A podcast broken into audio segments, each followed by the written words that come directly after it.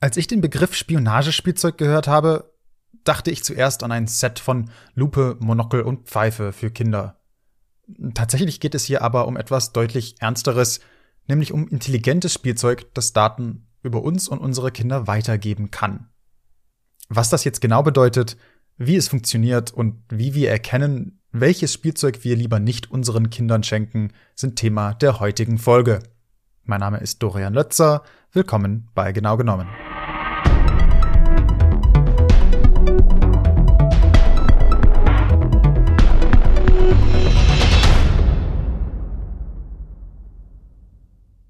Viele Alltagsgegenstände werden immer intelligenter. Egal ob Lautsprecher, Fernseher, Lampen oder Handys, viele Wohnungen werden immer verbundener mit dem Internet. Das gilt aber nicht nur für unsere Produkte, sondern auch die unserer Kinder bei dem äh, Spionagespielzeug, da handelt es sich zum Beispiel um Spielsachen wie Teddybären oder Puppen oder Roboter.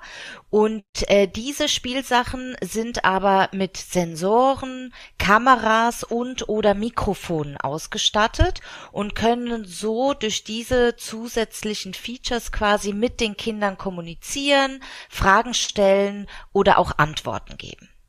Bei Jennifer Kaiser, die hier spricht, habe ich angerufen, um herauszufinden, was Spionagespielzeug überhaupt ist.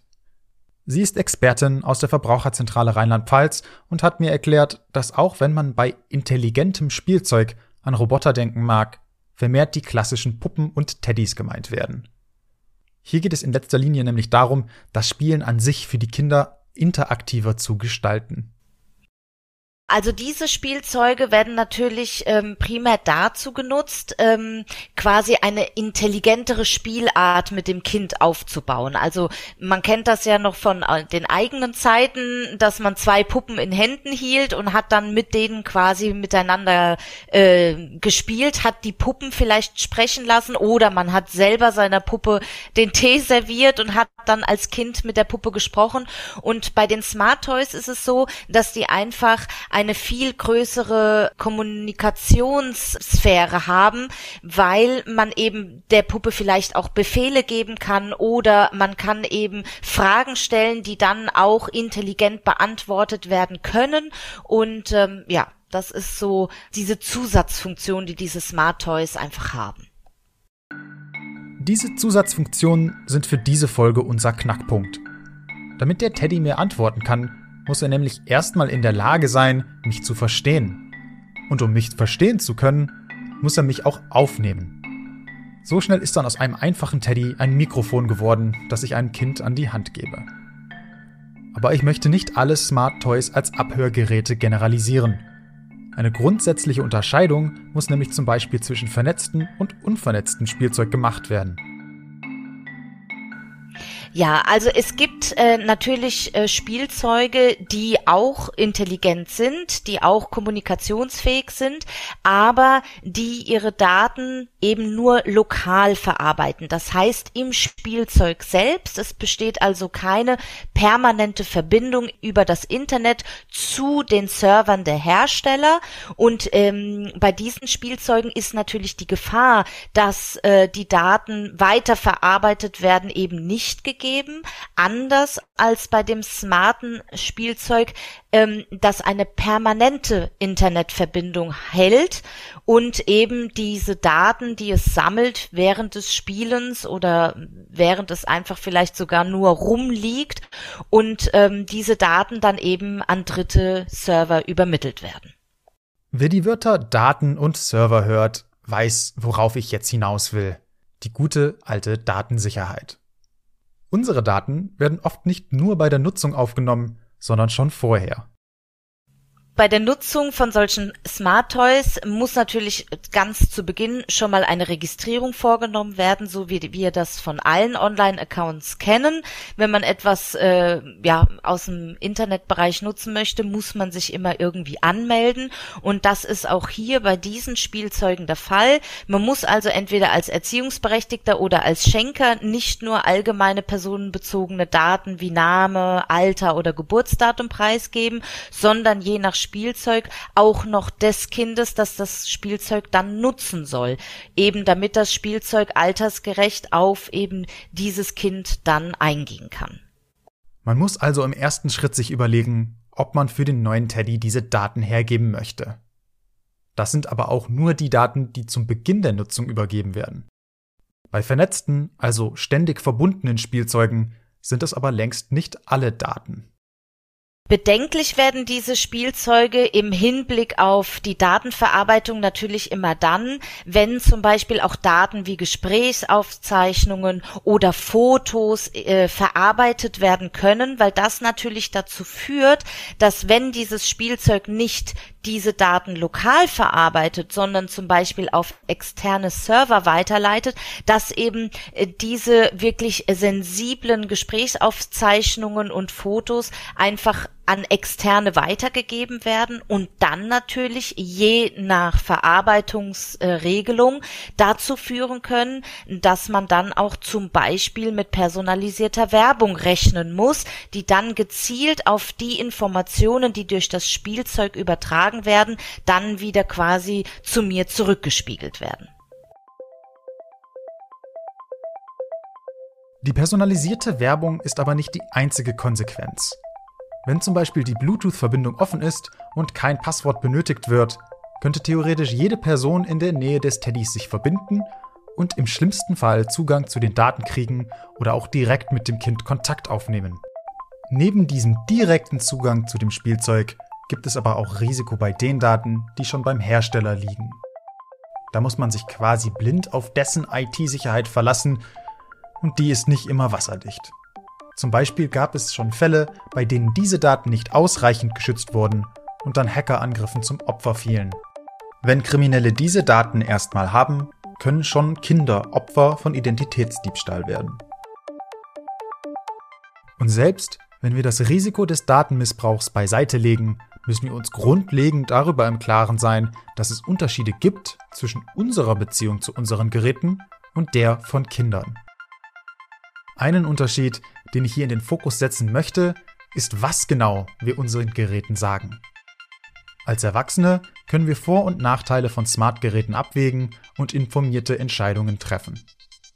Ich kann also sagen, weißt du was, ist mir egal, dass eine Firma weiß, welche Musik ich gerne höre, mir gefällt, dass ich sie per Sprachbefehl anmachen kann. Oder ich lasse mir vielleicht eine Einkaufsliste erstellen. Das ist aber nicht unbedingt das, was mein kleiner Neffe seinem Smart Teddy erzählen würde. Vom Prinzip her muss man sich einfach darüber im Klaren sein. Man weiß ja nicht, was das Kind genau spielt. Man ist ja nicht unbedingt immer anwesend. Man kriegt vielleicht nicht mit, welche intimen Wünsche, Träume oder Fantasien ein Kind während des Spielens eben offenbart.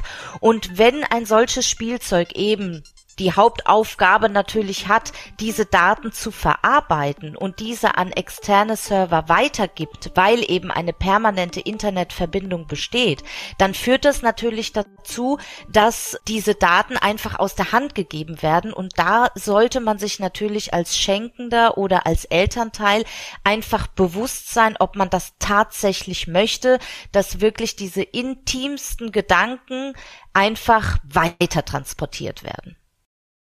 Das kann jetzt so klingen, als ob ich jedem raten würde, nur noch analoge Spielsachen zu schenken. Das will ich aber gar nicht. Vielmehr ist mir wichtig, dass wir uns im Klaren darüber sind, was wir schenken und uns vorab dementsprechend informieren. Worauf man dabei konkret achten sollte, hat Jennifer Kaiser mir auch gesagt. Ja, also vor dem Kauf sollten die Funktionen ähm, solcher Spielzeuge auf jeden Fall überprüft werden. Wenn ich das nicht schon anhand der Verpackung ähm, mir ein bisschen ähm, zusammenreimen kann, was das Gerät genau kann, was ich davon vielleicht abstellen kann, dann lohnt sich natürlich auch immer noch mal ein Blick ähm, über die Internetsuchmaschine, ob es nicht da auch Erfahrungen oder weitergehende Informationen gibt. Und ich muss mir natürlich Gedanken darüber machen, ob diese ständige Verbindung ins Internet tatsächlich bestehen muss oder ob ein solches Spielzeug auch zumindest eingeschränkt nutzbar ist, ohne dass eine permanente Internetverbindung besteht. Und ich sollte natürlich auch immer einen Blick in die Datenschutzerklärung werfen, um zu sehen, wie viele von meinen persönlichen Daten oder von den personenbezogenen Daten müssen tatsächlich preisgegeben werden, um dieses Spielzeug nutzen zu können. Die zentrale Frage hier ist natürlich, ist dieses Spielzeug dauerhaft vernetzt oder kann ich diese Einstellungen auch beliebig abschalten? Und natürlich auch, welche Daten werden überhaupt bei Registrierung und Nutzung erhoben? Neben der Datenfrage ist aber auch Steuern ein gutes Stichwort.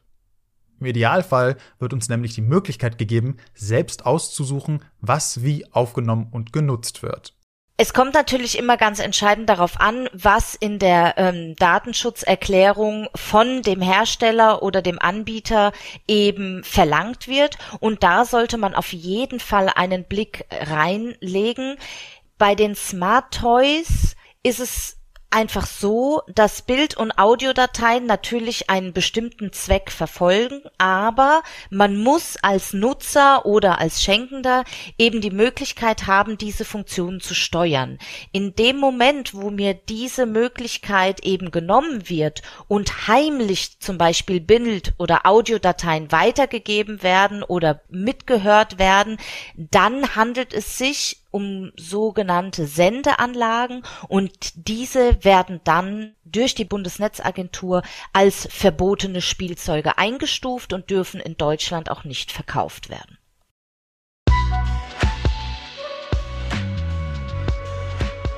Dass immer größere Teile unseres Lebens digitalisiert und vernetzt werden, ist, glaube ich, unvermeidlich. Ich möchte auch gar nicht in den Raum stellen, dass das per se etwas Schlechtes ist. Vielmehr geht es mir darum, dass dieser Fortschritt verantwortungsvoll betrieben wird und uns bewusst ist, was er für uns bedeutet. Insbesondere wenn es um Kinder geht, stehen wir dabei in der Verantwortung. Daher ist es wichtig, dass wir gut überprüfen, was wir ihnen geben. Und das gilt eben auch für Spielzeug, das wir kaufen. Wenn es ein Smart Toy sein soll, sollten wir daher mindestens zwei Sachen gut überprüfen. Erstens, wie funktioniert mein Gerät? Ist es ständig vernetzt welche Daten geben ich und das Kind bei der Registrierung und Nutzung auf? Zweitens, welche Kontrolle habe ich? Kann ich selbst entscheiden, welche Daten gespeichert und wie die benutzt werden? Sofern man selbst zufrieden mit den Antworten auf diese Fragen ist, kann man guten Gewissens zugreifen. Mehr Informationen zu Spionagespielzeug, Datenschutz und vielen weiteren Themen gibt es auf verbraucherzentrale.de. Wenn euch die Folge gefallen hat, könnt ihr gerne den Podcast in eurem Lieblingsplayer abonnieren. Kontaktieren kann man uns per E-Mail an podcast.vz-bln.de. Mein Name ist Dorian Lötzer und heute haben wir Spionagespielzeug genau genommen.